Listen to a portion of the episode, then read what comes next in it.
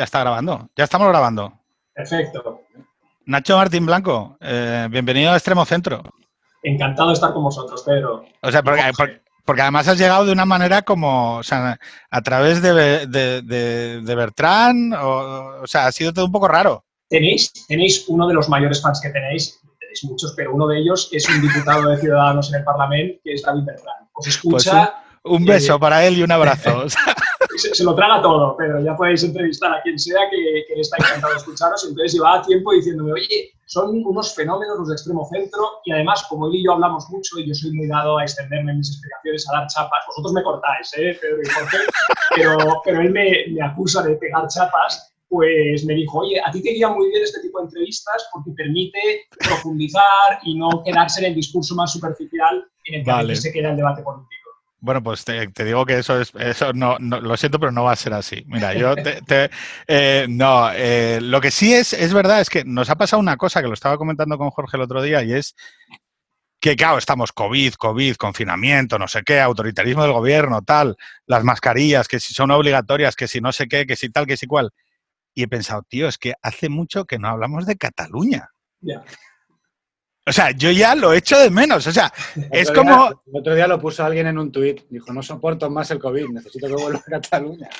No, necesito, lo que es peor, Jorge, necesito que vuelva el Prusés. Echo de menos el Prusés, decían algunos. Oye, es verdad, ¿eh? es que tú crees, tú crees que no, que la cosa no va a empeorar, pero joder, ¿eh? la cosa se, la cosa empeora. Oye, os pido que los que tengáis abierto las notificaciones del web WhatsApp o del Telegram, me lo quitéis porque si no empieza a sonar por, por los cascos. Oye, mira, sí que es verdad, o sea, querría hablar contigo, Nacho, un par de temas ya casi te diría de carácter eh, personal, de inquietudes personales. O sea, y te lo digo con, Oye, ¿por qué Ciudadanos, que esto es una cosa que, que hemos hablado muchas veces, no se ha configurado alrededor de la representación, voy a decirlo con todas las letras, de los charnegos en Cataluña? Es decir, porque hubo un momento que es cuando Ciudadanos gana las elecciones en- después del go- el golpe de Estado del 2017, en donde Ciudadanos recoge un montón de votos de unas bases eh, tradicionalmente que votaban al, al PSC y que de repente encontraban a una fuerza constitucionalista que podría representar sus intereses. Pero sin embargo parece como que no hemos conseguido articular eso. Bueno, yo, eh, a mí, Pedro, la verdad la pregunta me parece plausible. eh, De hecho, es una cosa que, que algunos analistas políticos consideran que, que debería, debería ser así. Pero yo, sinceramente, creo que Ciudadanos representa algo que va mucho más allá del voto, aceptando el término eh, charnego, va mucho más allá del voto de eh, los catalanes que somos hijos de personas venidas de otras partes de España o nietos de personas venidas de otras partes de España. Ciudadanos representa una idea de Cataluña eh, alejada eh, de los dogmas nacionalistas que cuestiona precisamente esa hegemonía que el, nacionalista, el nacionalismo ha construido en Cataluña y yo creo que eso lo comparten tanto personas catalanes, eh, compadres venidos de otras partes de España, como personas eh, catalanas eh, de toda la vida o catalanas de no sé cuántos apellidos catalanes, a pesar de que la, la referencia me disgusta.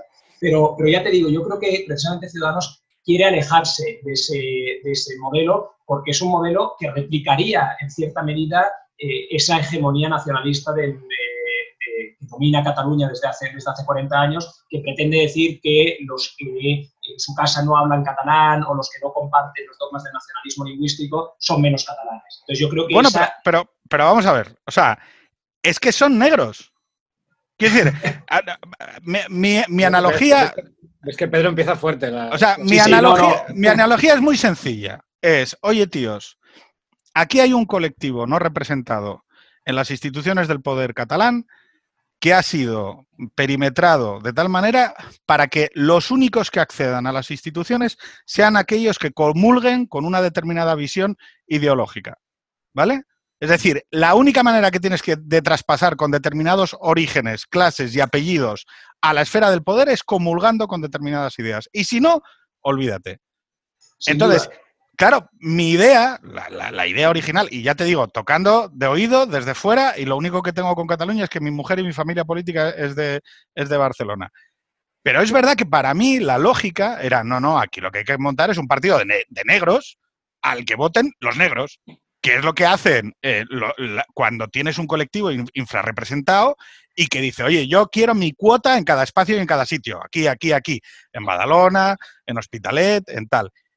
Y de alguna manera representar eso, aunque sea por propia, por propia autodefensa, ¿no? Y por propio levantar la voz. Cuando nos diluimos, cuando diluimos ese discurso y asumimos un discurso más tecnocrático, ESADE, mm, la gente guay, cosmopolita y demás, al final estamos quitando capacidad de representación a esas clases, a, esa gente que por clase y origen podía vernos como una manera de representarlos de manera dura o, robusta, ¿no? Lo que pasa, Jorge, yo, eh, Pedro. en este caso, eh, sinceramente, no, no acabo de, eh, o sea, no comparto tu, planteamiento porque precisamente creo que la realidad catalana, y algunos hemos insistido mucho en eso, es muy compleja y es muy plural. Entonces, en la medida en que hay familias en las que en casa se habla catalán y castellano, familias en las que el padre es de origen eh, estrictamente catalán, solo catalán, por así decirlo, con toda la familia, con todos sus ancestros eh, radicados en Cataluña, y la madre de origen extremeño, andaluz o lo que fuere.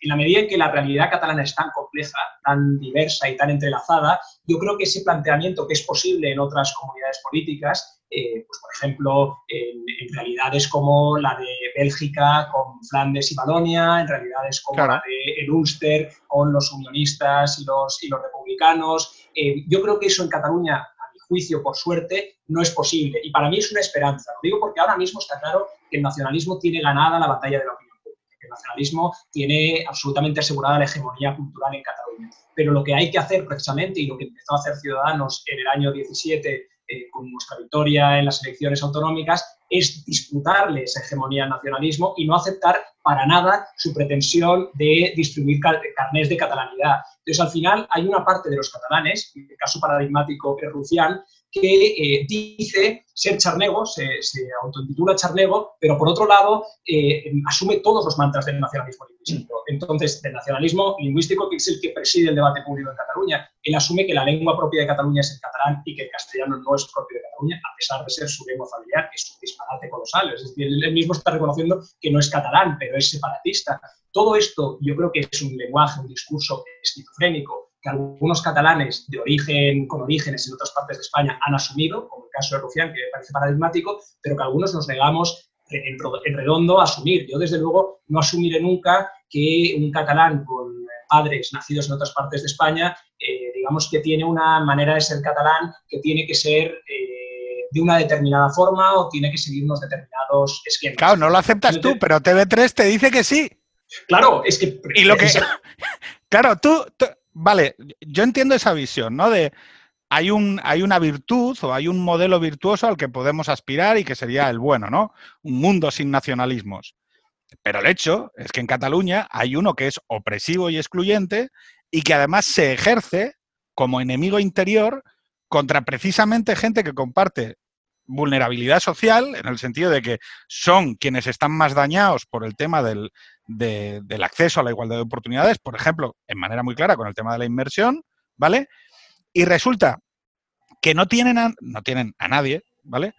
Que les represente de manera directa, más allá de, ese discurso un poco, que eh, yo ridiculizo así un poco como de, un poco pijo, ¿no? De, élite, pero que no lo digo, o sea, que yo me puedo sentir... ya. Yo me puedo sentir adscrito emocionalmente a esa idea, pero es que luego, al final del día, el que está poniendo parabrisas en la SEAT de Martorell o el que está a punto de que la Nissan se pire de Barcelona, cuando tiene que ir con su voto de clase a la urna, dice, ¿a quién tengo? ¿A la CUP? ¿Al PSC? Al, ¿A Esquerra? Y a unos chavales de, de, MBA que me dicen que el mundo sin nacionalismos es mejor. Claro, ahí hay un voy voy, a, echarle un cable a Nacho. Jorge, por haz el favor de quitármelo de encima ya. Además, lo, he, contado ya, esto lo, hemos hablado muchas veces. Ciudadanos ha tenido siempre, desde que, desde que se expande a nivel nacional, tiene un electorado eh, doble. Tiene un electorado que tenía un electorado eh, en Cataluña que era nítidamente muy de, de, clases más trabajadoras, de rentas más bajas, de de menos educación universitaria, de orígenes, bueno, por lo que habéis dicho aquí, charnegos. Y también, eh, progresivamente, por ejemplo, en las, últimas elecciones que ganamos, eh, también en, capas muy altas. Pero el origen era de, gente, pues eso, lo que, lo que asociaríamos a, charnegos, a gente trabajadora, etc. y fuera de Cataluña, tenía un electorado de clase media, nítidamente. Tenía un electorado que eran gente con estudios universitarios, gente urbana, eh, gente con rentas medias y altas. Entonces, eh, conjugar esas dos cosas es, complicado. En un momento, de, perdona, en un momento de, una crisis, de una, de una, emergencia muy grande como fue 2017, hubo un gran movimiento y estuvo claro, un momento de gran polarización que nos, que nos, que nos benefició. Luego, en otros momentos, nos pasa lo contrario, que la polarización a nivel nacional en Cataluña nos perjudica, porque es un electorado el, nuestro en Cataluña, o era un electorado nuestro en Cataluña, que de alguna manera se sigue percibiendo de izquierdas o se sigue percibiendo de una, de una tradición trabajadora. Entonces, por ejemplo, todo este tema de, de si vas eh, o se te asocia con Vox o con el PP y tal, pues, eh, pues allí te pasa más factura.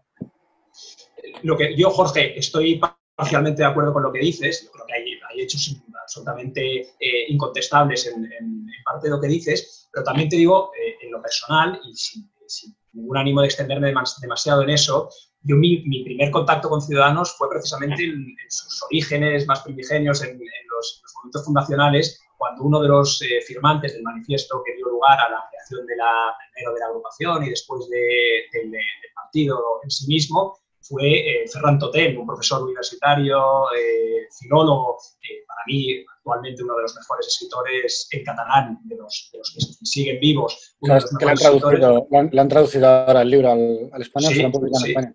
sí, sí, sí, sí, lo sé, lo sé. Imitación a Loma, en catalán, imitación del hombre en castellano. y entonces, él fue, digamos, quien de alguna manera me hizo entrar en contacto con ciudadanos. Es un hombre de una tradición liberal incontestable, no lo catalogaría precisamente ni de, ya sé que siempre hay una, un origen intelectual en la formación de, todos los partidos, pero en el, de Ciudadanos yo creo que con especial, con especial intensidad y el caso de Ferran Totén es un caso paradigmático de persona catalana hablante en casa que habla catalán con su mujer, con su hijo, con sus padres, con, todo, con toda su familia y que se ha sentido siempre muy identificado con la idea de una Cataluña perfectamente integrada en el conjunto de España. Y entonces, a mí esa idea, me, niego a renunciar a ella, a pesar de que yo, mis padres, mi padre es madrileño y mi madre es gallega, y por tanto, yo podría asumir eh, esa, esa división de Cataluña entre una Cataluña, como decía Pedro, eh, que ha, se ha enseñoreado del poder durante todos estos años y que ha marginado a una parte de los, de los catalanes de forma sistemática, yo podría, digamos, adscribirme sentimentalmente a esa otra Cataluña, pero me niego a asumir esa dicotomía que los se empeñan en, establecer, porque además los nacionalistas, si tú asumes sus dogmas, a pesar de que te apellides eh, López, Ramírez, eso les da, siempre van a menospreciar en parte al que no es eh, catalán de pura cepa, por así decirlo, porque lo hemos visto sistemáticamente con declaraciones de, la propia Marta Ferrusola, por ejemplo, o del propio Ariber Barrera, ex dirigente de Esquerra Republicana, o del propio Junqueras, hablando de diferencias genéticas entre catalanes y españoles, como si eso fuera posible. Pero en todo caso, más allá de ese desprecio... Perdón, déjame ser agresivo, o del propio PSC o del propio, o del propio PSC, efectivamente, claro, es que... menos precios. Pero yo lo que quiero decir, eh, Pedro, es que al final yo como eh, catalán o como español, es decir, da igual, como catalán, no, como, catalán, como, como, ciudadano, como ciudadano de Cataluña, eh, que se siente tan catalán como español y que tiene derecho a tener una vivencia equilibrada de esas dos realidades o esa, o esa identidad múltiple, de esa identidad dual, me niego a asumir que nuestra única manera de acabar con el nacionalismo en Cataluña sea la vía de la aceptación de una de sus premisas. Entonces, yo no digo eh, que tu propuesta, Pedro, tu planteamiento sea... mi, propuesta es, mi propuesta es, ah, vale, por lo menos no me vas a borrar. Bueno, claro, pero, pero, asume, su, asume, su, marco de, juego. sí, sí, claro. Asumo, asumo que hay.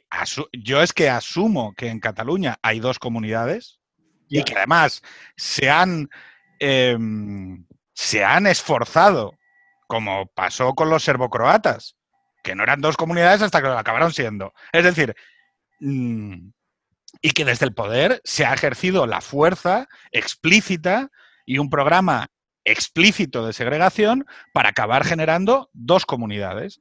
El tema es que hay una que tiene muy claro que tiene que gritar, vocear y patalear para no ser em, borrada en el panorama español, porque claro, lo que yo lo único que planteo es, oye, yo haría lo mismo, lo mismo que hacen eh, los convergentes y los esquerra republicanos hacia España, hacia el gobierno de la nación, pero con la comunidad subyacente que no, es decir, patelear, gritar, exigir y decir, aquí existo y aquí estoy. Claro, tú dices, ojo, eso es romper el concepto de ciudadanía libres e iguales, el concepto ilustrado y liberal de la ciudadanía, y irte más a cuestiones identitarias y, etnolingüísticas. Es decir, no, no, es un partido de charnegos. Ya, ya. Lo que, bueno, es, eso, oye, eh, ahí lo dejas, pero es, es, una propuesta, pero que yo tengo que reconocer que rechazo y además rechazo activamente, Pedro. Es decir, yo pienso, caray, la mayoría de catalanes castellano hablantes, eh, creo que lo deseable sería que tuviesen también, digamos, una vivencia de la cultura en catalán, no de la cultura catalana. La catalana también incluye eh, la, literatura o la cultura hecha en castellano en Cataluña. Pero en todo caso, a mi juicio, lo, deseable sería que unos y otros, esas dos comunidades de las que tú hablas, Pedro, que yo quizá a beneficio de inventario puedo aceptar, pero que me niego, digamos, a asumir internamente, esas dos comunidades tengan en todo caso una vivencia equilibrada, razonable y amable de la otra parte de lo que, de lo que configura la realidad cultural catalana. Yo como castellano hablante mm, siempre me he resistido a asumir que el catalán eh, no es una lengua propia de los catalanes también castellano hablantes. Entonces, yo niego la mayor de los nacionalistas que te dicen que la única lengua propia de Cataluña es el catalán. No, yo creo que en Cataluña, en todo caso, hay dos lenguas propias. Una lengua propia no tiene ninguna base científica. En todo caso, en Cataluña hay dos lenguas propias, catalán y castellano yo me niego a aceptar esa dualidad de comunidades de la que tú hablabas, Pedro, porque entonces, eh, ¿dónde, ¿dónde metería a Ferran Totel? ¿Dónde metería a Ferran Totel, que es un hombre catalano hablante en casa, eh, nítidamente catalano hablante y que se siente apegado? En las tristes víctimas de cualquier conflicto. Claro, pero es que... Pero La gente que... no, no, pero ojo, y sintiendo aprecio intelectual y respeto por el catalán, ahora mismo en Cataluña lo que está en peligro es la igualdad de, los, de oportunidades de la gente que es castellano hablante. Entonces, yo no puedo aceptar, no, no, yo no puedo aceptar de manera pacífica, por mucho que me guste el catalán, por mucho que mi mujer le hable en catalán a, nuestros hijos, por mucho que Carmen, Manel y Adrián vayan a respetar y apreciar siempre. Pero hasta que no me aceptes mm. la existencia del castellano, Sanjenjo. No, no Sanjenjo. Nacho, esto la gente ya no se acuerda porque parece que fue en el, en el Pleistoceno, te estoy hablando del 2016. Los las toponimias. Cuando nosotros, cuando nosotros llegamos al Congreso de los Diputados, hicimos, montamos el, grupo parlamentario de Ciudadanos por primera vez. Sabes que existe la tradición de que estaba, estaba el grupo catalán, que era Convergencia, y el grupo vasco, PNV. Entonces, claro, nosotros llegamos y protestamos, que era eso del, grupo catalán. Y de hecho, creo que no sé si fue Villegas o quien en algún momento de cachondeo lo dijo, que íbamos a reclamar nosotros el nombre del grupo catalán. El caso es que yo cuando iba por los pasillos de nuestro grupo, yo, iba hablando catalán todo el rato. O sea, yo iba escuchando el catalán todo el rato, porque entre Girauta, eh, Tony, había técnicos asistentes, eh, Tony Roldán, eh, técnicos y asistentes y tal, tanto le hablando en catalán y decía, joder, seguro que si me fuera al grupo catalán no, hablaría, no, no escucharía tanto catalán. Y bueno, y una, y una cosa que, nuevamente la gente no seguro que no se acuerda, pero yo sí me acuerdo, que es que la investidura de Sánchez, la fallida investidura de Sánchez en 2016, el primer discurso que hizo Albert Rivera en el Congreso, habló 20 segundos en catalán. Lo recuerdo, Jorge, lo recuerdo. Y, provocó eh, insultos y todo tipo de descalificaciones y gestos obscenos de parte de la bancada del PP.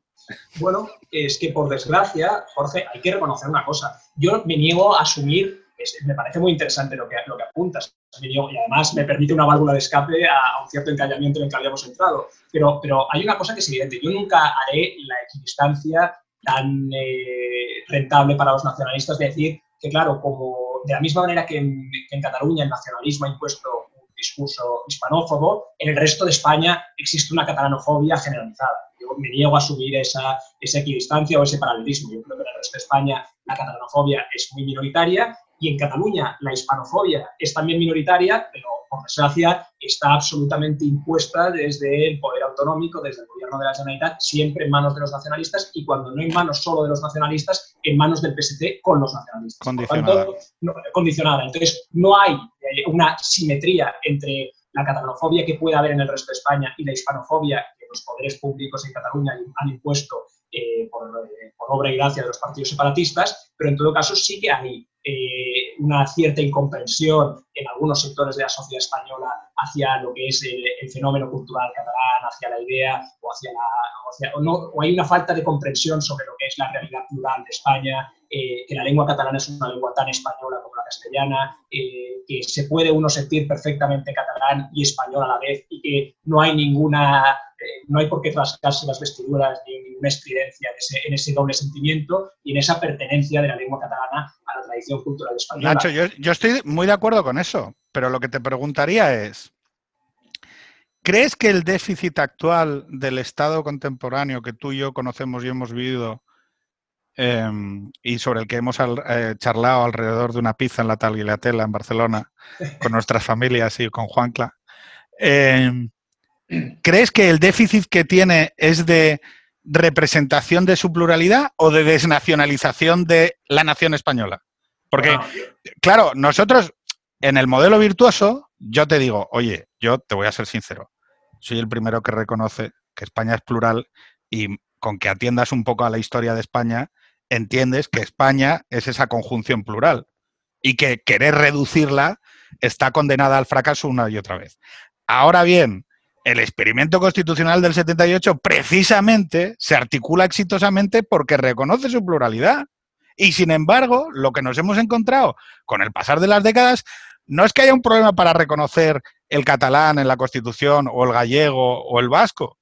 El problema es que, de alguna manera, hay mucha gente que, desde una perspectiva razonable, cree que lo que se ha desnacionalizado es la nación española en favor de, otras, de otros modelos de, construcción nacional. Entonces, claro, yo también entiendo la reacción de decir, oye, sin querer uniformar nada, yo también existo como español. Bueno, es que Pedro, estoy completa, la reflexión la comparto al 100%. Es decir, aquí hay, aquí hay una cuestión... Cuidado, eh, que no... No, no, no, las cosas como son, la, comparto eh, por completo. Hay una, hay una cuestión que es evidente cuando, bueno, los que, hemos, los que hemos nacido y vivido toda la vida en Cataluña, nos hemos pasado la vida oyendo pues, que a España no rapuneix la seva pluralidad, España no reconoce su pluralidad.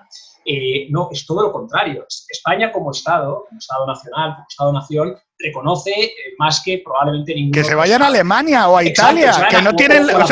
que los dialectos no están reconocidos en la Constitución, cojones, ¿pero qué es esto? Jorge, eh, Pedro, a la propia Francia, que se vayan a la propia Francia, donde la lengua catalana no tiene un reconocimiento más que como, como lengua regional, que no tiene ningún tipo de peso en la educación, ningún tipo de peso en el espacio público. Yo creo que lo evidente es que cuando se dice que España es plural, es una cosa, una cosa innegable, de la misma manera que Cataluña en sí misma es plural, de la misma manera que el País Vasco en sí mismo son plurales, y lo que se niega sistemáticamente es la pluralidad de las partes, no del todo. Entonces, el Estado de las Autonomías ha tenido un problema que ha sido la deslealtad de los nacionalistas que han gobernado en Cataluña y en el País Vasco, y estos nacionalistas lo que han conseguido es crear en sus comunidades autónomas eh, unos, digamos, unas comunidades políticas que han pretendido homogéneas que se oponen a otro bloque homogéneo que es España, no el resto de España, España, como dicen ellos, la contraposición entre Cataluña y España. no son dos, eh, dos entidades políticas eh, oponibles entre sí, Cataluña y España. ¿no? Cataluña es una parte fundamental de España y, por tanto, pretender hacer un bloque homogéneo de Cataluña es ir contra la propia naturaleza de Cataluña. Pero eso es lo que han hecho los nacionalistas siempre y, efectivamente, aquí hay un problema de menosprecio de la idea de la nación española. ¿Tú te alegras de que haya recuperado Albiol la alcaldía de Badalona? Hombre, yo creo que es una buena noticia para el constitucionalismo, efectivamente. ah, pero entonces la pluralidad. Bueno, no, es que, vamos a ver, Albiol sería otro caso. Tú asumes que hay una. Eh, eh, en orden de filiación, ¿vale? Que tú sabes que a las cosas hay que poner de, a veces órdenes, ¿no? Es decir, por ejemplo, el, el PSC prefiere pactar con Junts pel Cat y con Esquerra y con la CUP antes de dejar que Albiol gobierne. Sin duda. Eso es un orden de filiación. Sí, sí, sí, sí. ¿Nosotros tenemos nuestro orden de filiación en el constitucionalismo? A mí no me cabe duda. Nosotros precisamente sí lo tenemos. Yo estoy Aquí quien no lo tiene, sin lugar a dudas, es el PSC, incluyendo al PSC en el constitucionalismo. Que eso eh, para algunos es discutible y otra vez yo quizá caigo en el wishful thinking de, querer creer que el PSC eh, sigue siendo eh, una fuerza o es una fuerza constitucionalista, no más que a lo, largo de los años ha demostrado muchos titubeos a ese respecto. Pero nosotros, yo creo que Ciudadanos precisamente tiene muy clara cuál es su relación y cuáles son sus preferencias a la hora de gobernar y siempre habrá una preferencia por gobernar con partidos constitucionalistas y dudo mucho que Ciudadanos... ¿Y Vox? Y con, bueno, claro, aquí la cuestión, esa es, esa es la, pregunta, la pregunta más delicada. Porque yo no sé cómo explicarle a la gente en Europa. Claro, me decía Adrián, Puf, es que claro, Vox es muy difícil de explicar. Ah, o sea, Vox es difícil de explicar, pero Esquerra no. O Bildu no. Bueno, o sea, que, que el gobierno... No, es que, joder, es que yo quiero que hablemos de esto. Oye, ¿qué pasa con Vox entonces? ¿Vox es un partido constitucionalista o no? Porque yo, en cuanto a la defensa de la nación española, a pesar de que reconozco que Vox es nacionalista español y que su interpretación de la nación española no es la que tengo yo, que es una nación más liberal, 1812, ahora hablaremos de ello, pero claro, oye, estoy más cerca de Vox que de Esquerra en términos de nación española. Bueno, no solo en términos de nación española, yo creo que es indubitable, eh, Pedro, y no solo eso, sino que además, en términos de respeto eh, a las normas, de respeto a las instituciones, hasta donde yo sé, Vox, que tiene muchas cosas discutibles, muchas cosas criticables y que luego podemos entrar si quieres en ello y no tengo ningún problema en hacerlo, pero hasta donde yo sé, Vox no ha dado ningún golpe de Estado contra la Constitución española, no ha dado ningún golpe de Estado contra nuestra democracia, cosa que sí que han hecho Junts per Cataluña y Esquerra Republicana. Por tanto, ahí habría una diferencia sustancial entre unos y otros.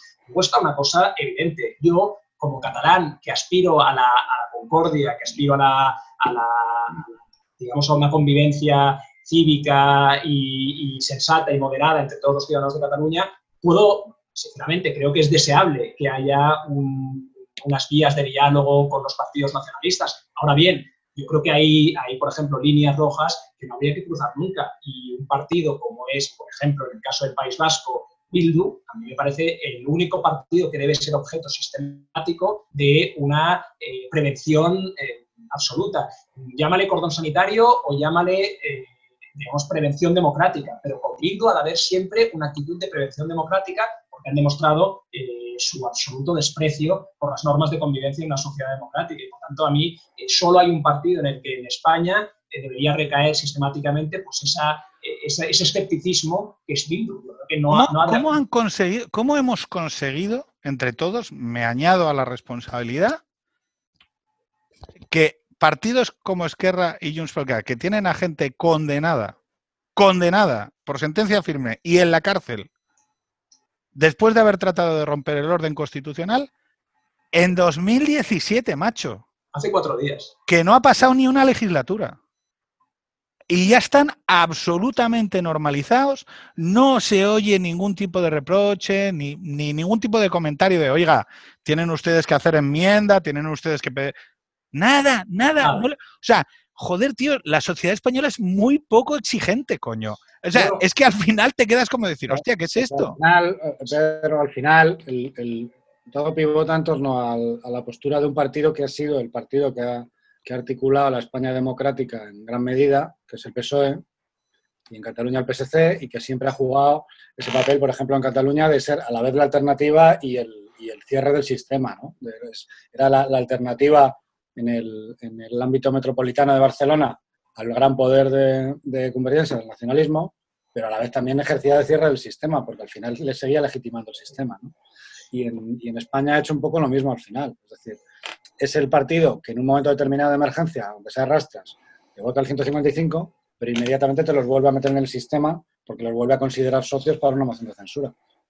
ya digo, pero es que tenemos, o sea, hemos tenido mm, ciclos de información nacional sobre Albiol, porque hizo una campaña de seguridad y los inmigrantes y el Limpia Madalona, y con estos tíos, quiero decir... Que la hizo Iván Redondo. Que la hizo Iván Redondo, actual jefe de gabinete de Pedro Sánchez, y oye, que esto estaba en el ciclo de información nacional, o sea que en los boletines, Albiol no sé qué, Albiol no sé qué más. Es que mira lo que ha hecho, no sé qué. te digo, yo conozco gente, no voy a decir nombres, pero yo conozco gente que, se negaba a hablar con Albiol o hablar de Albiol tener ningún, tipo de contacto en Twitter o donde fuera con Albiol, pero luego podías hablar con gente de CIU, que decía cosas peores sobre los españoles.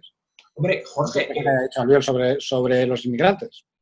Jorge, de cosas, o sea, eso, eso, es, eso es el colmo de, la asimetría de la tolerancia que hay en este país, que tiene mucho que ver, yo creo, con la hegemonía cultural eh, también de la izquierda en el conjunto de España, de una visión de la izquierda muy, eh, muy particular, que no es una izquierda especialmente centrada, por así decirlo, sino una izquierda más bien extremosa y que en Cataluña, digamos, es una doble hegemonía de la extrema izquierda y del nacionalismo. Yo creo que eh, más allá ahora comentaba Pedro la, campaña del Río de Madalona, la que, promovió, la que hizo, la que ideó Iván Redondo, oye, a algunos esa, esa campaña no nos gusta nada, pero yo os digo que eh, el nacionalismo, eh, partidos como decías tú, Jorge, Convergencia o per Catalunya, Esquerra Republicana, dice cada día cosas infinitamente peores sobre los españoles, sobre los españoles así, eh, en conjunto. Ojo, sobre los españoles tratando muchas veces de españoles a los catalanes que viven No, pero y no solo a los catalanes, porque todavía dicen, bueno, es que lo dicen contra el poder. No, no. Contra las clases vulnerables de Cataluña, que es que eso ya es como la triple entente de decir, oye, tío, es que no es que estés contestando contra el poder, es que estás a, tu, a tus clases vulnerables apretándolas con el dedito, joder. A ver, Pedro, eh, Jordi Pujol en sus memorias, no es que lo dijera así un día por la pluma, sino en sus memorias reflexionadas, supuestamente reflexionadas y escritas con, eh, bueno, en principio con una cierta eh, capacidad de, pensar, dice literalmente que el andaluz es un hombre a medio hacer, un hombre destruido. Bueno, dice unas cosas en pleno siglo XX sobre los andaluces que no se decían ni en el siglo XIX con las teorías etnicistas más, eh, más disparatadas. Y eso que había que tener cuidado en Cataluña porque, claro, llegaban muchos en masa y había que tener miedo a que se hicieran con el control. Porque ¿qué destino tendría Cataluña como, si, e, como, como llegaran los andaluces y se pusieran al frente del chiringo? Exacto. Y esa tensión demográfica, ese miedo a la desaparición de la identidad catalana, que es que es la hostia, porque tú dices, oiga, esto es un reflejo especular del miedo a la desaparición de la Europa blanca y cristiana que tienen partidos de extrema derecha.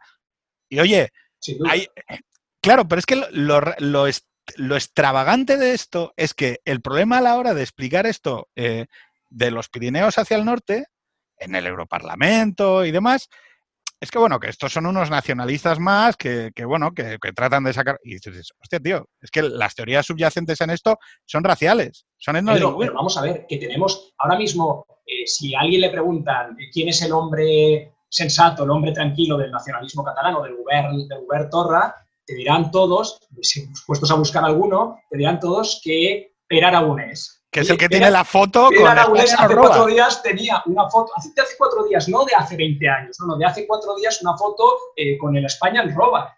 Y si tú le dices eso, es que yo creo que eso más gráfico que enseñar esa foto a un europeo medio y explicarle, mire, es que los catalanes no nacionalistas y el resto de los españoles tenemos que parecer un partido que eh, se dedica a propagar lemas tan eh, xenófobos, tan racistas como el España nos roba. Mm. Un lema que es exactamente igual, esto sí que es un reflejo especular, como decías tú, de eh, el Roma ladrona, la Lega no perdona, de la Liga Norte en Italia. Exactamente lo mismo. Y sin embargo, aquí parece que los nacionalistas Esquerra y Convergencia o Esquerra y Junts per Cataluña tienen una pátina de legitimidad que le hemos conferido Cataluña adentro y Cataluña afuera. Es decir, el resto de los españoles han participado de ello de forma entusiástica. Porque ha habido una dejación de funciones de varios gobiernos. Yo en, 2017, Aurora y yo publicamos un artículo en el Guardian, con, en toda la recuerdo. Em, y donde explicábamos cosas elementales, como esto que estás tú diciendo de los eslóganes de, Esquerra y, de, y del España nos roba y de los, los carteles con los niños extremeños y, y todas estas cosas y la, relación con Otegi, por ejemplo. Entonces, como en el Guardian te, someten a un, a un fact-checking cuando tú les mandas la pieza, eh, pues una de las cosas que nos preguntaron fue esto, oye, ¿podéis sustanciar esto que estáis diciendo? Porque se querían como que era una cosa muy arcana, que no, que habías sacado de algún, de algún, no, oiga, que esto se, que te en Google Images. No, exacto. o sea, le, le, decimos a la audiencia, mira, vais al Google Images, ponéis Pere Aragonés, España en roba y os sale. Inmediato, inmediato. Nos lo preguntaban como si fuera un punto ahí de, digamos, de controversia el, aceptar. No, no, que es que lo dicen ellos. Oye, vamos a tratar de contestar, vamos a tratar de contestar, porque otra de las cosas que es habitual en, en los programas de construcción nacional es eh, la voluntad de reescribir o de, no de reescribir, quizás de hacer una interpretación sobre la historia, ¿no? Entonces, tenemos a, Jorge, que se avergüenza de su título de historiador. Bueno, me avergüenzo del otro, del, politólogo. El historiador lo llevo muy a gala, lo que pasa es que nunca he investigado, pero bueno. Es que lo de los politólogos, tío, o sea... Sabes que es una vergüenza, es una vergüenza muy compartida, ¿eh, Jorge? Yo, yo la verdad también soy politólogo. Hay gente que le digo que soy periodista. Le están dando mala fama a las putas los politólogos. Perdón por la... Perdón por esta expresión tan vulgar. Están en un burdel. Oye, vamos a ver. Em, lo que sí queríamos contestar y tratar de, trazar una línea, la hicimos el otro día con Margallo, ¿no? De saber un poco eh, eh, si allí estábamos tratando de trazar un dibujo sobre qué es el extremo centro o qué es el proyecto de centro en España a lo largo de los últimos 200 años, Vamos a ponernos esa horquilla para no andarnos con hispanidades, eh, descubrimientos y demás, que, es lo más innegable, pero bueno, vamos a, no vamos a entrar en la discusión sobre Aragón y Castilla, pero sí vamos a empezar desde lo que yo considero que es el hito fundacional de España, de la España entendida en sentido articulado ciudadano, Estado-Nación, siglo XIX, que es 1812. Tenemos unas cortes de Cádiz que, oye, se, se, identifican contra el enemigo francés que ha invadido, que escoge representantes. Por cierto, el primer presidente de las Cortes, Lázaro Dou, es un señor de Tarragona, ¿no? lo, iba, lo, iba, lo iba a comentar, o sea, Cataluña es... junto, Lázaro Dou Basols. Lo iba, lo iba a comentar. Oye, se montan unas Cortes de Cádiz por primera vez sin el sistema estamental. Es la primera vez que elegimos representantes eh, de la ciudadanía, de la soberanía, y Cataluña, oye, está representada con 22 tíos, al igual, o sea, es de las comunidades con más representantes junto con Galicia, entendida eh, y demás. Y evidentemente ahí había una tensión, que es la que yo creo que podemos reconocer, que es el tema de los fueros, el tema de qué, qué derechos y qué privilegios. Pero ojo, votaron la Constitución, se votaron la Constitución y a partir de ese momento podemos hablar de un Estado-nación articulado, ¿no? Lo que sí que me parece llamativo es eh, si la sociedad eh, catalana, desde ese momento y con los tres conflictos carlistas, qué papel cumplen las instituciones catalanas en los conflictos carlistas, o si hay algo indisoluble a la nación española en el sentido de que es algo que aún a día de hoy todavía resuena. O sea, en 2020 todavía seguimos hablando en las coordenadas de fueros, derechos históricos. O sea, quizás que España es así. Abro debate. abrimos el debate. Es, bueno, es un debate vasto como, como pocos, ¿eh? es decir, como Jorge sabe y como tú sabes, Pedro. Yo creo, yo ahí apuntaría varias cosas. Primero, eh, digamos, eh, la manera como el nacionalismo ha falseado la historia, eliminando de la historia a todos aquellos personajes que han tenido, todos aquellos catalanes que han tenido una participación decisiva en la historia de España, empezando por el presidente de las Cortes de Cádiz, Lázaro Dou, hoy, o el propio Antoni de Capmany. Eh, Otro. Un historiador que escribe seguramente la obra más importante de lo que podríamos llamar el nacionalismo democrático español protodemocrático español, que es Centinela contra franceses, una obra de una exaltación nacional española brutal, escrita por un hombre tan catalán como Antoni de Campany de Montpalau. Por tanto... ¿Quieres eh, saber otra anécdota de Campany que, no, que, que seguramente sabes?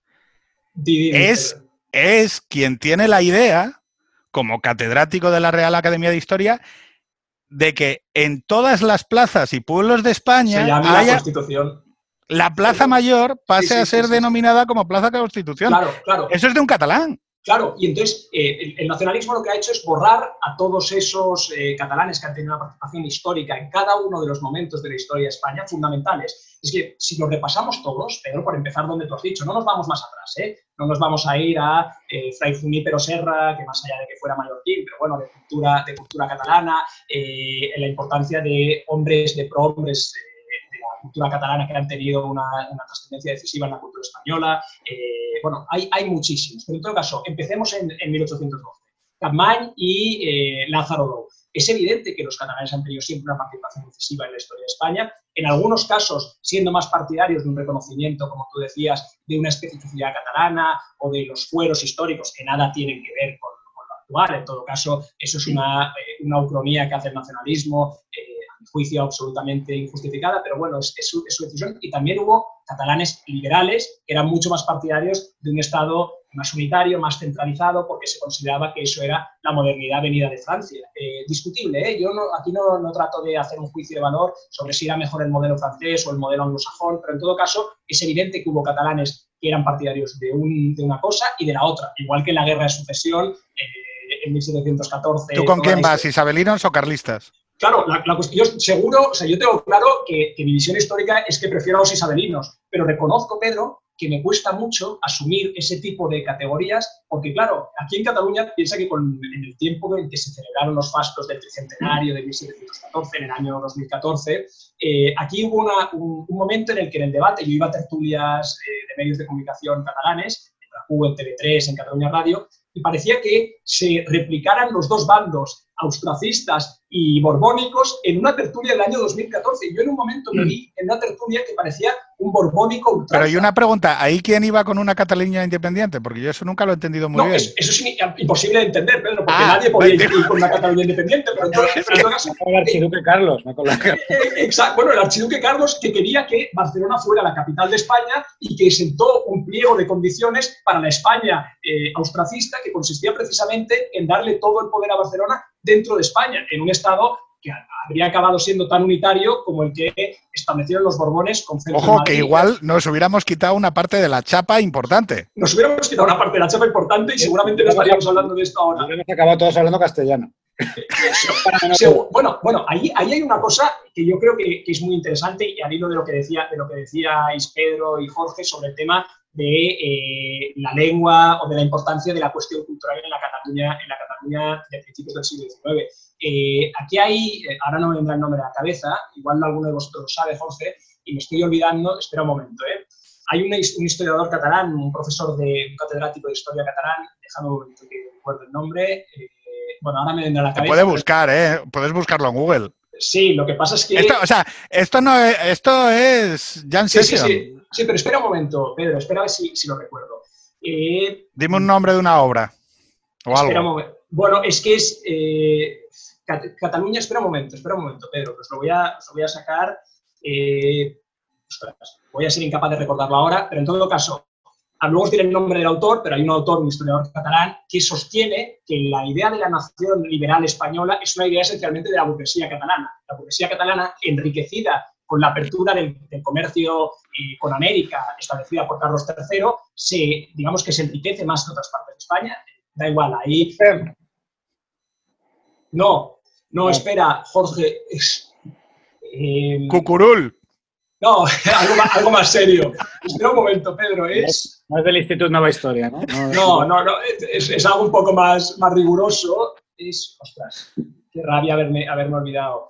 Eh, bueno, ahora me... No te preocupes, ahora lo miramos. Si no, luego lo ponemos en Twitter. Eh, es como, pero es un momento. creo, que ya sé qué libro dices, lo pasa con el Pero es que, es que no sé por qué me estoy olvidando, porque es un autor que tengo muy, muy eh, siempre presente. Pero en todo caso, él sostiene que la burguesía catalana es quien idea la idea de la nación liberal española, la idea de una nación sin fronteras interiores, sin aduanas interiores, que tiene necesariamente que tener un instrumento de comunicación eh, general, común, que es la lengua española, y son burgueses catalanes quienes establecen eso para el conjunto de España. Y de hecho, eh, siguiendo en la serie histórica de la que estábamos hablando ahora, Pedro, cuando, cuando se produce el desastre colonial eh, en Cuba, Puerto Rico y Filipinas, eh, a partir de ahí es cuando el regionalismo catalán, la parte del nacionalismo que en aquel momento era absolutamente marginal en Cataluña, empieza a tener un cierto peso precisamente sobre la base del el final del comercio cautivo que tenían los industriales catalanes con las colonias españolas, que eran esencialmente colonias catalanas, pero eso sí, bajo pabellón español, y si, si coges libros de historia sobre lo que decían industriales catalanes de la época... Muy divertido. claro. Los que, se, ponían al Estatuto de Autonomía de Cuba eran, eran precisamente los, catalanes. ¿Pero nadie va a hablar de los esclavos o qué? Bueno, Claro, lo que dice. Yo siempre lo cuento, que hay una teoría conspirativa de que el anarquista que mata a Cánovas no es un anarquista per se, sino que es un agente de la burguesía catalana en venganza. Oye, ¿qué os, parece, ¿qué os parece la idea de quitar. Bueno, eh, hemos pasado a 1898 sin pasar antes por las tres guerras carlistas, que era un tema en el que me quiero, quiero luego volver. pero eh, Antonio, ay, Antonio López, el hecho de que se le quieran quitar las estatuas eh, por... Yo no tengo muy claro cuál es la razón. Se le han quitado, Pedro, se le han quitado, de hecho, se le ha quitado una estatua que tenía eh, al lado de, cerca de Colón, en Barcelona, una estatua relativamente importante, la quitó el Ayuntamiento de Colau. ¿Pero por esclavista? Por esclavista, por esclavista. Pero, y, pero ¿y se han detenido en Antonio López y no han seguido eh, navegando? Güey, eh, compañía, no, eso, eso es no. Igual es esclavista y López. Eh, claro, es que, es que, o sea, pero luego Nacho es que me dices que no me, que no me fijen los apellidos y en el tema, pero es que manda cojones. Sí, sí, no, no, no, pero sí. Que yo puedo entender que le, oye, eh, quitamos a los esclavistas toda referencia. Ole, mm, venga, vamos a, vamos a hacer un proceso aclaratorio. Pero casualmente, el único que quitan es un tío que se llama López. Sí, sí, claro. Es, que es como lo de los toros, no sé si me explico. Eh, los toros son maltrato. Oye, los toros... Pedro, porque no solo estás atacando ahí el nacionalismo, sino estás atacando también la idea, la marca y la idea un poco turístico-cultural de Barcelona. Porque gran parte también de ese modernismo y de, la obra de Gaudí pues, está asociada a esos personajes. Sin duda, es que... Antonio López en comillas.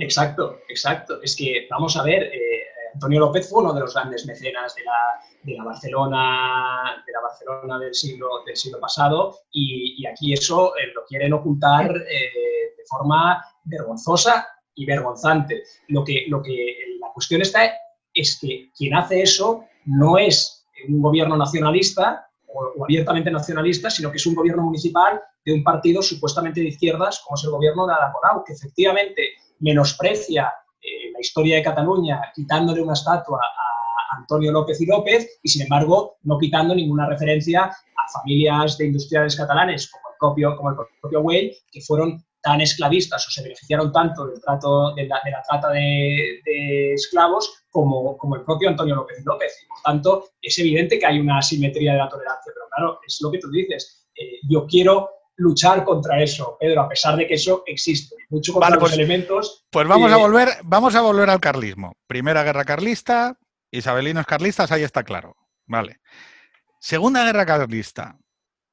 Ya cerca de los 50, eh, de 1850, o sea, 1846 en adelante, es más un conflicto catalán bueno, a ver, yo, aquí hay una cosa que es evidente. Hay, una, hay un antecedente a la guerra carlista, a la primera guerra carlista, Pedro no me quiero remontar mucho, pero es la guerra de los malpuntens. Es una guerra eh, que, bueno, el propio nombre lo indica, es una guerra que se inicia en Cataluña, diría que es 1827, aunque no me hagas mucho caso, Pedro. Había que ¿27? 27, diría que sí, 1827. Pero no son las revueltas, no, está, no la encuadraríamos dentro de las revueltas liberales.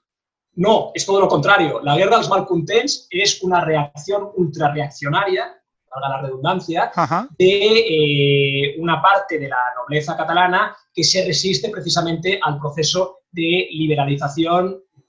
Consideran, bueno, consideran en este caso que España está tendiendo hacia, una, hacia un proceso excesivo de liberalización y se oponen, se oponen a ello. Y precisamente, yo no ¿Tiene, raíz, ¿Tiene raíz católica? Tiene raíz católica, por supuesto, tiene, tiene, tiene una raíz, o sea, luego buscamos el, manifiesto de los Malcontents, que es un manifiesto que se distribuye por toda España, pero que tiene su origen en Cataluña. Comprobemos que es 1827. ¿eh? 1827, pues, pues eso. Y es un manifiesto, Jorge, que si lo, que si lo tienes delante, es de un, eh, de un patrioterismo rancio, escrito en catalán, pero de un patrioterismo ultracatólico, nacionalista español, que eh, tira para atrás, y es 1827. Por tanto, sí que hay un origen, digamos, de un ultratradicionalismo que se opone al progreso, esencialmente radicado en lo que son las provincias eh, con fueros. Eh, Cataluña, el País Vasco y el menor medida. acabas, de, acabas de decir la idea subyacente de la que yo quiero hablar, trasladado luego a lo contemporáneo. Claro, 27, Primera Guerra Carlista, Segunda Guerra Carlista, entiendo que si dices que antecedente es más o menos lo mismo. Sí, sí, sí, sí, sí. Tercera Guerra Carlista, 73. Proyecto de identidad nacional, eh, declaración, si no me equivoco, de independencia de 1873. Y eso siempre decae contra la nación española. No sé si me explico, salvo que me corrijáis. No, no, sin, sin duda, sin duda, eso, eso, es así, Pedro. La cuestión, la cuestión es, es, la siguiente. Yo creo que aquí hay una, a mi juicio, ¿eh? y esto Jorge, corrígeme tú si, me equivoco, a mí me da la impresión de que eh, España tiene como particularidad el hecho de que cuando empieza el proceso, eh, digamos, de un nacionalismo liberal iniciado con la, con la Revolución Francesa o con las revoluciones liberales, pero fundamentalmente siempre lo situamos en 1789 con la Revolución Francesa y que luego se extiende a otros países de Europa, también a España. En España no hay en ese momento un Estado fuerte que pueda competir contra el resto de los poderes que podríamos llamar, en este caso, fácticos. Me refiero fundamentalmente eh, a, la, Iglesia y a la nobleza. A la nobleza Terratenientes y, Iglesia. Exacto. Y en Cataluña el peso de la Iglesia siempre ha sido fundamental. De hecho, ¿cómo? hay gente que se pregunta cómo es posible que las lenguas españolas diferentes del castellano o, las lenguas vernáculas eh, hayan sobrevivido en España y no en otros países. Porque el catalán, por ejemplo, no sobrevivió en Francia y sí sobrevivió en España. El vascuence sobrevivió en España y no sobrevivió en Francia. ¿Por qué? Fundamentalmente por la debilidad del Estado español y la fortaleza de la Iglesia. La Iglesia es quien sigue detentando la educación en España. Mm. Y en Cataluña, concretamente, la educación se sigue llevando a cabo, esto es razonable, en la lengua vernácula que entiende el común de las gentes, el pueblo llano, al popla manut, que a Cataluña. Entonces, esa, eh, esa cuestión yo creo que es central para que el catalán, por ejemplo, perviva durante todo el siglo XIX, cuando, por ejemplo, en Francia eh, todas las lenguas diferentes del francés quedan eh, literalmente erradicadas por una educación pública, laica, nacional.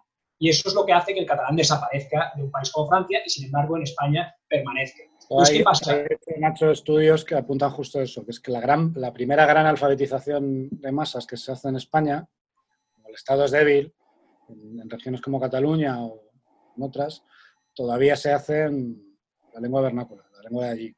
Entonces, la primera alfabetización que luego determina que el, que el idioma no solo sobrevive, sino que sigue sigue generando una, esfera pública en un momento determinado que es distinta de la otra.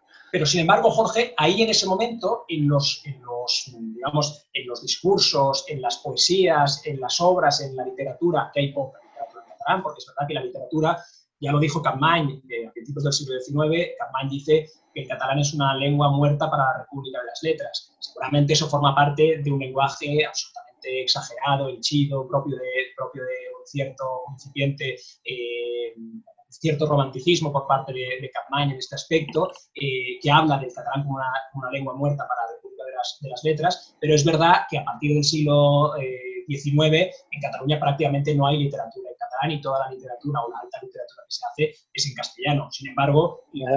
Además hay, hay procesos curiosos que se dan en la historia que luego quedan ocultos porque luego lo que la gente ve es el resultado final y además el resultado final además de operaciones políticas. Claro. Porque, por ejemplo, en la Corona de Aragón existía el idioma aragonés, sí, sí, sí. que era además el de la, el de la corte. Lo que pasa es que cuando las, las dinastías a través de los Trastámara, la Corona de Aragón se acerca y se une prácticamente ya antes de los reyes católicos con, la, con Castilla, la influencia castellana es enorme, y entonces asumen el castellano y empieza a desaparecer el, aragonés. Y al final luego queda el catalán, pero precisamente porque no es la lengua de la corte, sino porque es una lengua que está en zonas rurales en Cataluña. Exacto. Volviendo a.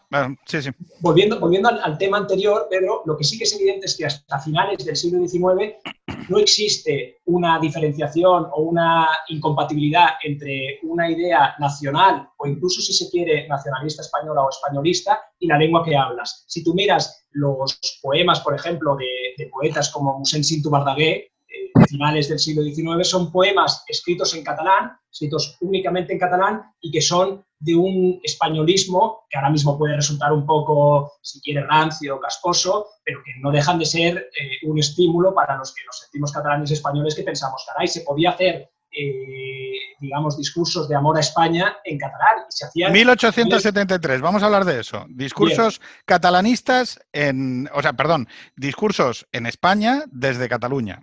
Exacto. Primera República, 1873. Los dos primeros presidentes, Estanislao Figueras y Pi Maragall, son catalanes.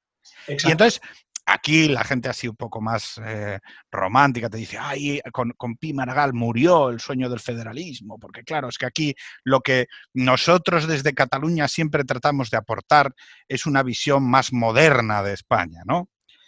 Eh, Claro, yo lo, siento, pero esto, esto de, los de los eh, blancos cultivando a los arapajoes me, me, resulta un poco difícil de tragar, ¿no? No, es que lo que pasa es que nosotros somos Cataluña y entonces, claro, nosotros lanzamos propuestas para reformar y modernizar España y vosotros ya luego os acompasáis, ¿no?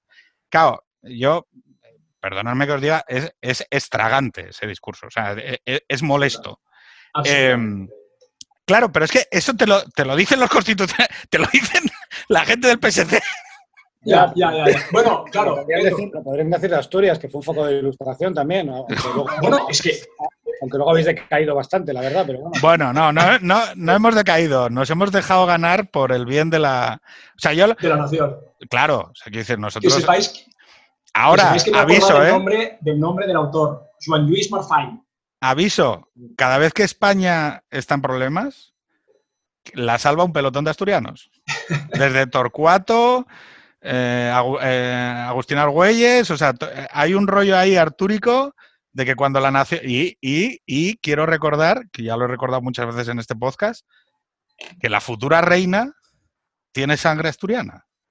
Asturias es España y lo demás es tierra conquistada. O sea, eh, Leonor tiene sangre asturiana, o sea que cuidadín. No, yo, no... Yo, yo, estoy de acuerdo contigo, Pedro. A mí, francamente, ese discurso de que los catalanes somos el paradigma de la modernidad y el resto de los españoles sois poco menos que un, un pueblo de, de, de atrasados, eh, carpetobetónicos, a mí me parece, como tú decías, estomagante o, o me parece repugnante. ¿eh? A ver, yo creo que hay que reconocer de dónde sale y por qué se hace y por qué tiene sentido. Tiene sentido durante la dictadura. ¿Por qué? Bueno, claro. Porque quien hacía eliminar y donde estaban las editoriales y donde había una permeabilización de la cultura que venía de Europa, entendida como europeo bueno, era Barcelona. Joder, Sí, y, y- claro. oye, yo no tengo ningún problema en reconocerlo. Incluso desde la militancia política antifranquista se reconocía que, hombre, que la gente de Barcelona era más moderna. Pedro, Claro. también es- esa posibilidad existió durante el franquismo en Cataluña y en Barcelona particularmente, y, y esto es lo que no se dice normalmente, Porque el franquismo lo promovió. porque el franquismo no lo promovió o porque había muchísima tolerancia hacia la burguesía catalana y lo Joder. que la gana. Bueno, es que de hecho, Jorge, y, y quiero, a, a intentaré ser breve porque ya veis que ti- tiendo a extenderme, pero esto lo comentaba, por ejemplo, el historiador Slomo Benami, Benami, habla de quién promovió, quién generó el ambiente histérico, dice él, entre, entre la población española antes de la dictadura de Primo de Rivera, que provocó el golpe de Estado de Primo de Rivera, fue la burguesía catalana. Es decir, eh, la- volvemos a lo que decía antes, cómo el nacionalismo ha conseguido, Slomo Benami, exactamente en este... Jorge, en- Jorge no, es que tienes que hablar mientras lo señala, eh, mientras enseñas el libro, porque si no la cámara no te coge. Ah, vale. No, que estaba hablando de Slomo Benami, tenemos aquí este libro de- sobre la- los intelectuales y los orígenes de la Segunda República. Muy bien. Vale, pues, pues en, otro, en otro libro eh, en el que Slomo Benami habla eh, sobre la dictadura de Primo de Rivera, eh, es, es evidente eh, la relación que hay entre el, clima histérico que se crea en España justo antes de 1923 para que Primo de Rivera, como creo que era, no sé si capitán general o gobernador, capitán general de Cataluña, como capitán general de Cataluña, acaba dando el golpe de Estado de Cataluña, lo hace espoleado por la burguesía catalana. Y eso si tú lo dices en una tertulia, eh, estamos hablando de 1923, eh, no hace ni 100 años de esto, Que sí, que lo sí. dices en, en una tertulia catalana y pareces un extraterrestre, Oiga, no lo digo yo, lo dice un historiador de tanto prestigio internacional como Slomo Benami, que no es de Belchite ni es de Salamanca, y por tanto, no es que claro, te, te hacen, te hacen al final eh, comulgar con unas ruedas de molino que son absolutamente inasumibles. Entonces, eh, lo que te quiero decir es, primero, efectivamente, la burguesía catalana o los catalanes hemos tenido participación en todos y cada uno de los momentos históricos para bien y para mal de la historia de España. Somos responsables de cómo es la España de hoy, probablemente más que ninguna otra comunidad autónoma de España, o tanto más, tanto más que cualquier otra comunidad autónoma de España.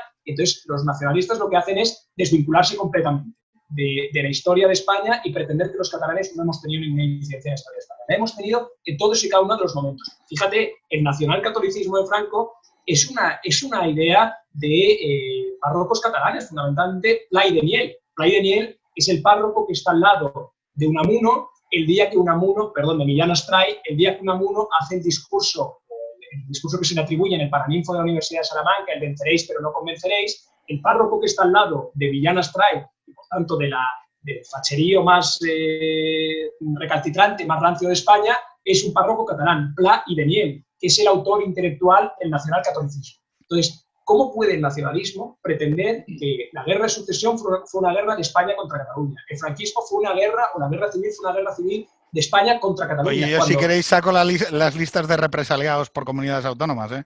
Exacto. Que ahí, eh, que esos son... Resulta que en Valladolid son fachas y, en Cataluña son prístinamente izquierdistas.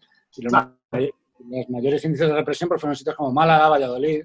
Y Madrid fue la última ciudad en caer en manos del bando nacional. Yo no quiero ahora entrar aquí en, un debate de buenos y malos, pero está claro que el nacionalismo lo que pretende es decirte que eh, los catalanes hemos sido siempre víctimas de la opresión española, cuando en realidad, si tú analizas la historia de forma rigurosa, verás que los catalanes hemos tenido participación en todos y cada uno de los momentos de la historia. Que había, eh, claro, voy a intentar definirlo volviendo otra vez al paradigma de lo carlista, que en el, que el carlismo tenía importantes enclaves en Cataluña. Sobre todo en Cataluña, en el País Vasco. en Cataluña. Que muchas veces ese pensamiento reaccionario, conservador, llámalo como sea, tenía importantes defensores en las instituciones. De hecho, lo que, lo que vemos ahora se ve en Cataluña muchísimo. Cataluña es clarísimo.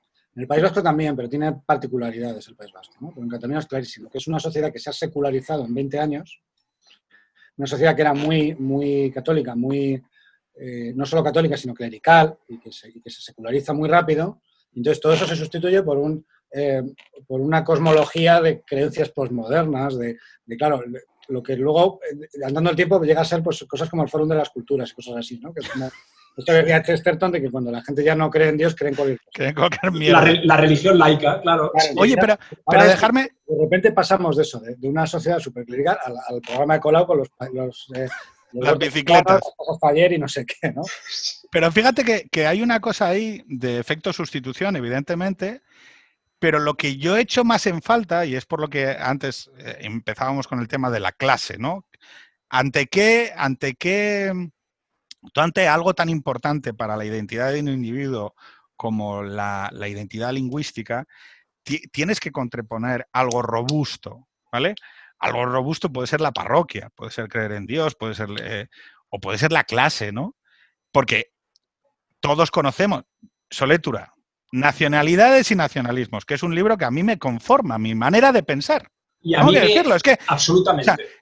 Creo, si yo hoy le tuviera que recomendar que esto lo escuchan y gente de 20, 25 años, em, leer algo, oye, cogéis el libro de Soletura, Nacionalidades y Nacionalismos en España, exacto, sí. Y, es algo que te va a ayudar a pensar aún en 2020 sobre lo que ha venido pasando y la contradicción entre clase y nación.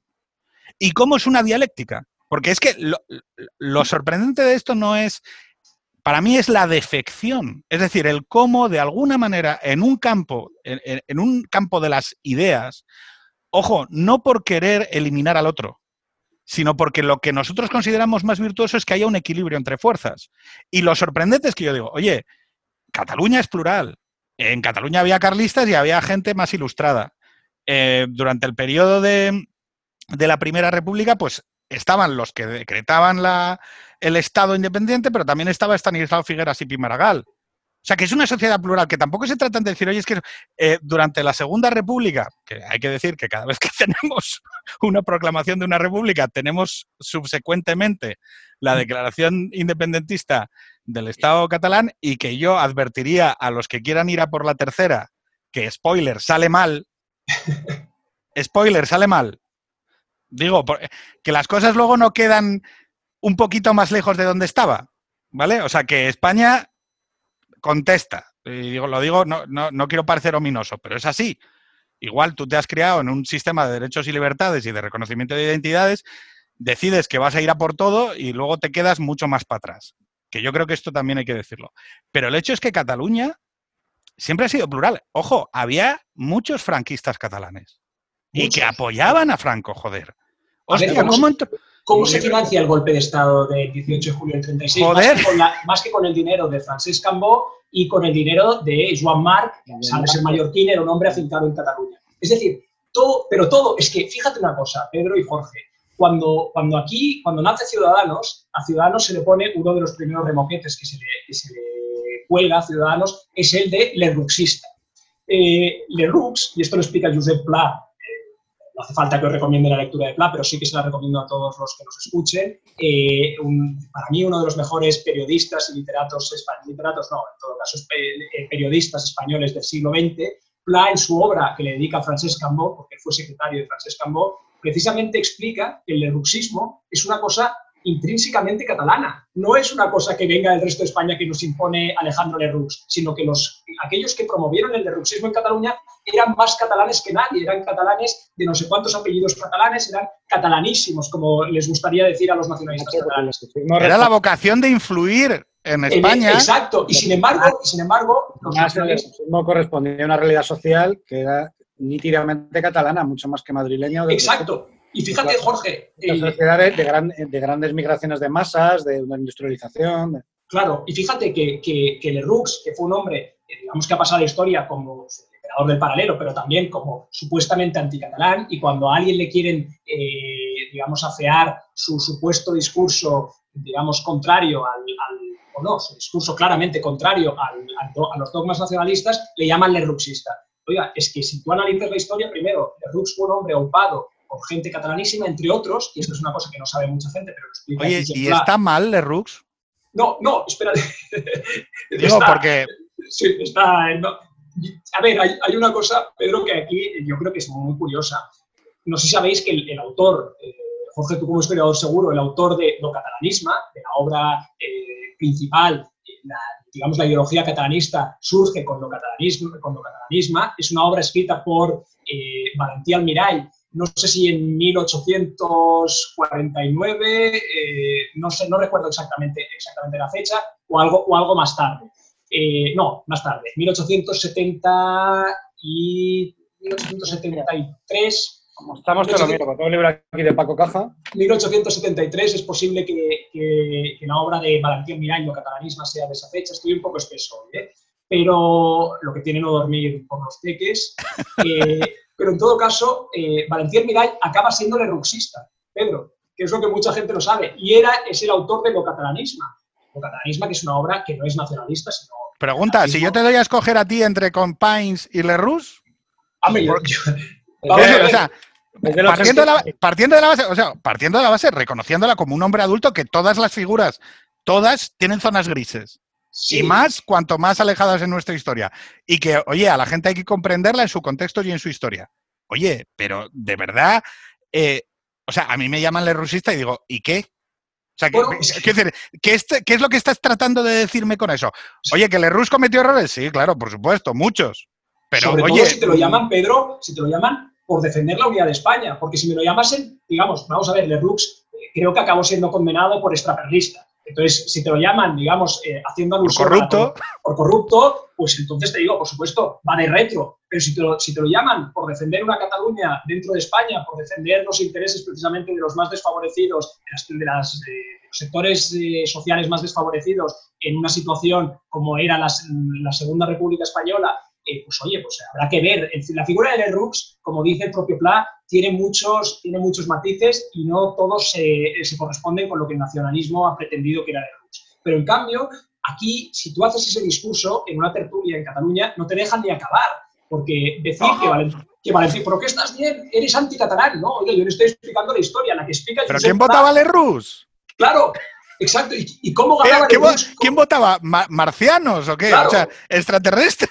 ¿Cómo ganaba Lerroux elecciones en la Barcelona de principios del siglo XX a los partidos regionalistas y nacionalistas que ya existían entonces en Cataluña? Gracias al voto de catalanes. Entonces, todo eso nos lleva a los días, a los días presentes en que eh, todavía se acusa de anticatalana cualquiera que se pronuncie en contra del nacionalismo catalán. Oiga, que no, no somos anticatalanes, que somos antinacionalistas. Nada que ver con ser anticatalán, al contrario, nos sentimos orgullosos de nuestra eh, identidad dual de catalanes y españoles y también europeos. Nada tiene que ver con, un sentimiento anticatalán, tiene que ver con un sentimiento antinacionalista, eso por supuesto, es que eh, va de suyo en la, Fundación de Ciudadanos. Pero sin embargo aquí, mm, en el debate público, eso es difícil eh, que acabe cuajando, aunque yo creo, y ahí quiero poner una nota de optimismo, que cada vez hay más catalanes eso sí que lo ven así. Fíjate una cosa, ahora hablas del tema lingüístico, Pedro, hay una figura, que es la de Francesc Ferrer Guardia, que fue un anarquista catalán, el padre de,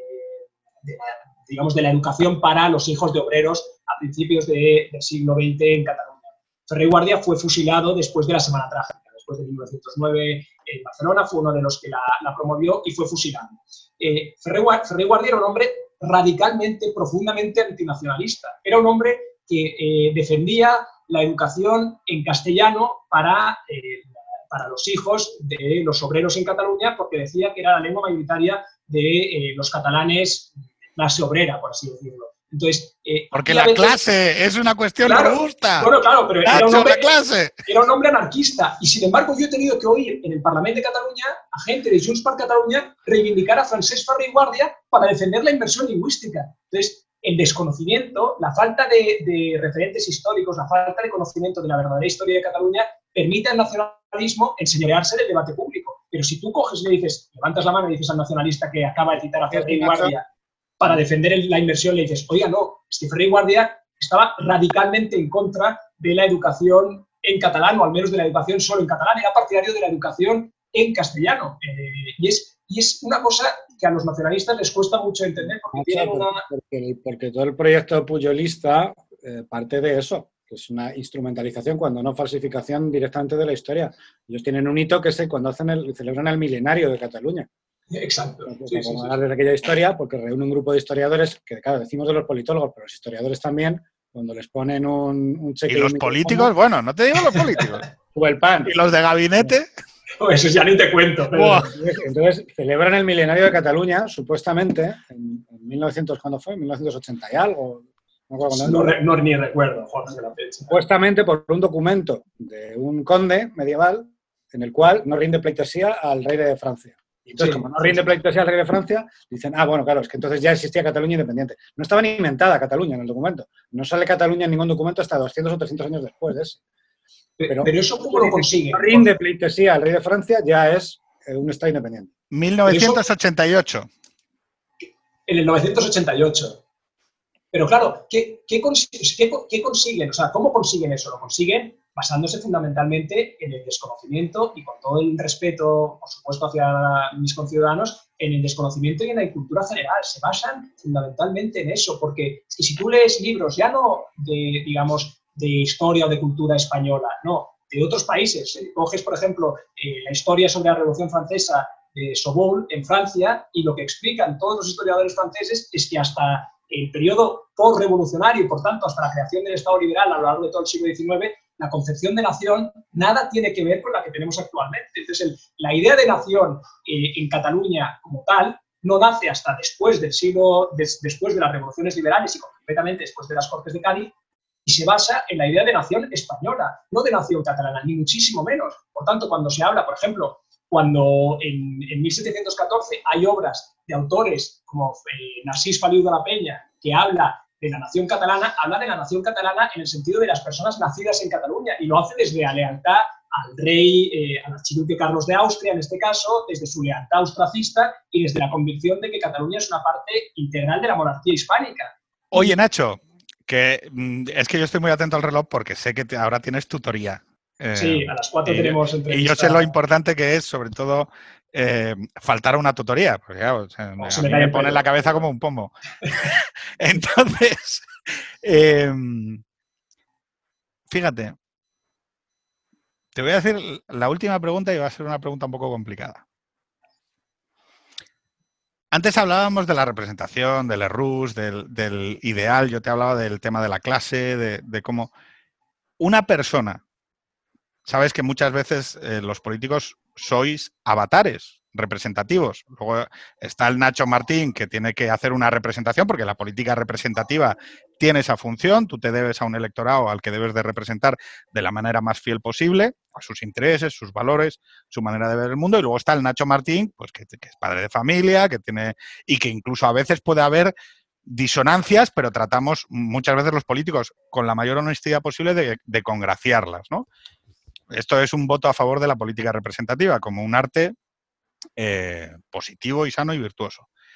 Pero una persona que para mí fue muy importante cuando yo estuve allí en, las elecciones, en la que vi representado algo, un ideal de justicia para mí, que tenía una capacidad eh, trascendente, transversal, era la idea no de Inés como persona, o sea, Inés Arrimadas como individuo, como ciudadana, como futura madre a la que le deseamos lo mejor, sino Inés Arrimadas como avatar de algo, como representación carnal de una idea, de una idea de una mujer de Jerez, mujer, profesional, que no se avergüenza de su bandera de España ni de sus orígenes con un vestido de faralaes y que va a la feria de...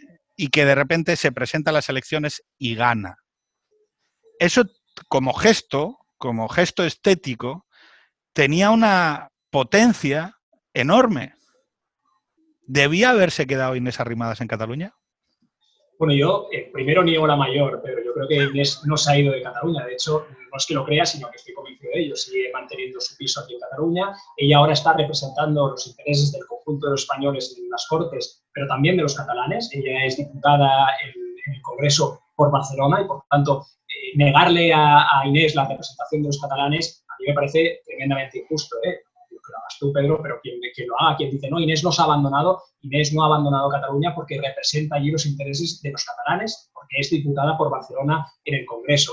Eso para empezar. Luego yo creo que, eh, volviendo a lo que decías tú sobre la idea de Inés como concepto, ¿no? de Inés como persona, a mí precisamente la idea de Inés como, como concepto, para mí encarna eh, esa, esa, idea que yo te decía antes de que no habría que aceptar eh, la contraposición entre una Cataluña, digamos, una, parte de Cataluña y la otra parte de Cataluña contrapuestas, sino precisamente yo creo que Inés aúna pues, pues esa visión de una Cataluña integradora con el resto de España, una mujer venida de Jerez, que se instala en Cataluña y que lo hace, pues... Eh, que habla un perfecto catalán. Habla un catalán impecable. Claro, pero, pero por eso te digo, es que, es que la potencia que tenía aquello era brutal. Bueno, sigue siendo. Era dejarlo correr. Bueno, mayor potencia. Es que, no había ni que hablar. Solo existir. Prueba, de ello es que ganamos las elecciones con ella al frente y yo creo que mayor éxito, mayor triunfo de esa idea de, una Cataluña integradora, de una Cataluña integrada en el resto de España y líder para, el proyecto común español sería que Inés ganase algún día las elecciones generales. Eso ya sería... Largo me lo fías, Nacho, largo me lo fías. Bueno, no, no tan largo, no tan largo, pero nunca se sabe. ¿eh? Yo creo que, que, bueno, que es una líder, sinceramente, como ha habido pocas en la historia de España, que tiene un fuste de gran política. Eh, es que tú sabes que yo, yo, yo ahí vi un la posibilidad de un lerrusismo. Pero un, un positivo, joder. Bueno, y en todo caso, mucho más, eh, digamos, mucho más racional, eh, con, con, discurso. Ganar las elecciones con la bandera de España en la mano, coño. Y, sí. y vestida de andaluza. Hostia. Siempre, sí, y sin renunciar, ojo, y eso también es verdad, sin renunciar. Y, y hablando catalán. O sea, que todo. Era, era como un contenedor perfecto. Perdón, sí, eh, lo, lo, sé porque parece que la estoy reduciendo a, a, algo pasivo, pero es que, o sea, yo recuerdo aquella campaña y recuerdo el día de las elecciones, yo, yo fui de, de apoderados a, a Cornellá. Uh -huh. eh, pedimos ir unos cuantos a, de apoderados a, y pedí Cornellá porque quería ver aquello, quería ver. Y tío, es que se te acercaba la gente y te decía, es la primera vez que la voto. Es la primera vez que voto.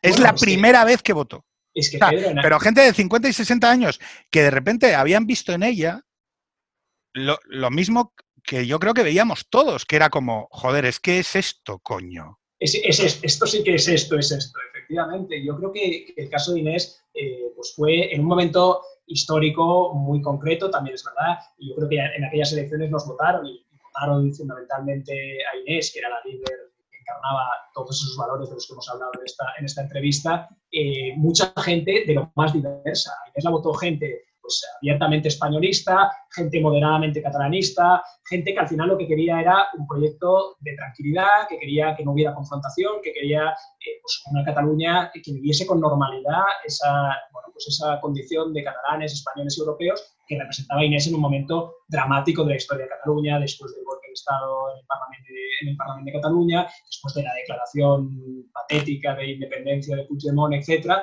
Y yo creo que eh, pues, efectivamente Inés encarnaba eh, esa idea de una Cataluña abierta al mundo, de una sociedad abierta, que es todo lo contrario de lo que representan los nacionalistas. Creo sinceramente que Ciudadanos sigue representando eso y a mí, francamente, me parece que Inés sigue haciendo un, trabajo fundamental también para, para, Cataluña desde el Congreso de los Diputados. Es que fíjate, Pedro, que a un, a un nacionalista nunca se le ha dicho que se ha ido de Cataluña por irse a representar los intereses de los catalanes al Congreso de los Diputados. Al revés, se les dice que van a a defender Cataluña.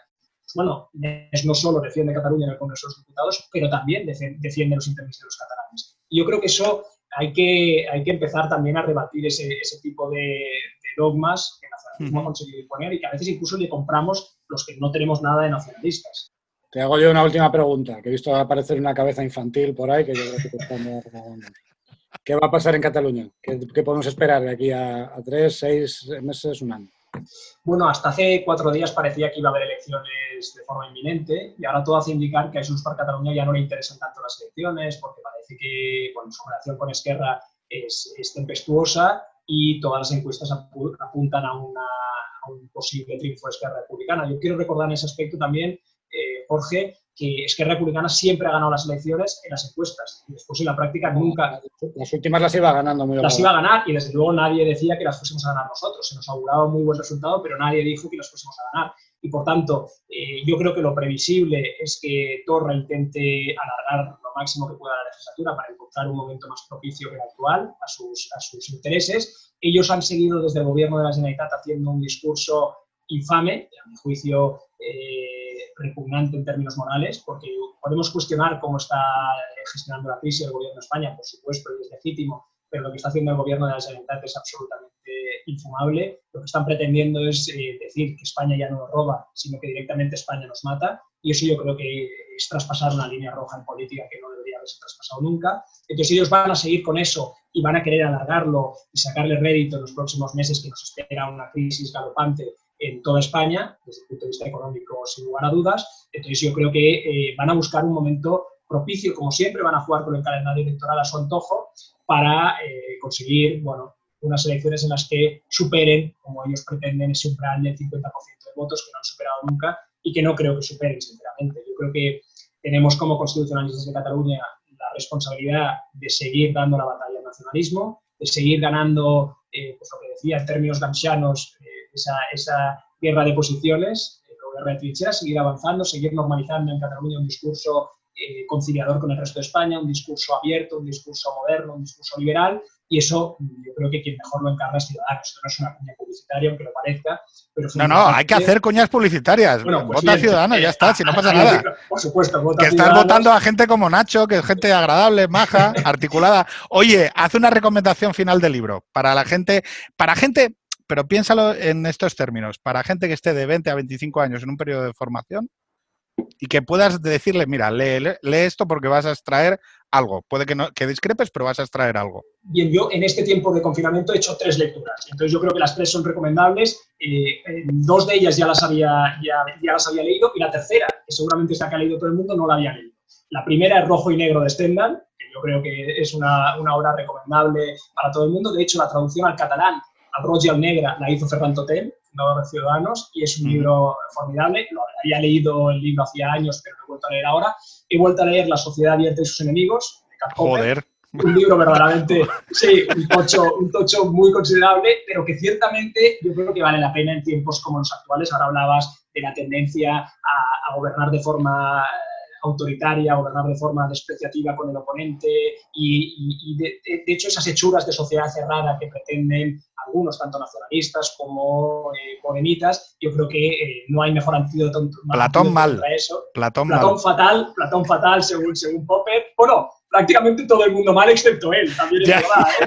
pero, pero es una obra, francamente, que vale la pena. Y luego la última, que es así que la habréis leído todos, pero yo no la había leído hasta ahora, y, como catalán, eh, pues quizá debería haberlo hecho antes, que es La ciudad de los prodigios de Eduardo Mendoza. Y, bueno, es, es, una obra que la había empezado a leer en varias ocasiones, he leído otras cosas de Mendoza, como... ¿El laberinto de las aceitunas? El caso Savolta. Eh, a mí me parece un autor que escribe realmente como Los Ángeles, y estoy leyendo ahora esa lectura que es, seguramente sea más adolescente, pero por las noches con los niños es lo único que puedo leer. Así que esas son mis tres recomendaciones. Popper, entiendo que con niños es muy complicado, ¿eh? pero, pero bueno, está, está muy bien su sociedad abierta. Perfecto. Oye, pues muchísimas, de, verdad, o sea, he disfrutado muchísimo y creo que nos atenemos porque son las cuatro, o sea que corre, escapa, vete a la tutoría y Os lo agradezco, Pedro y Jorge, muchísimas gracias. un placer, ¿eh? Que vaya muy bien. hasta luego, abrazos. Hasta luego.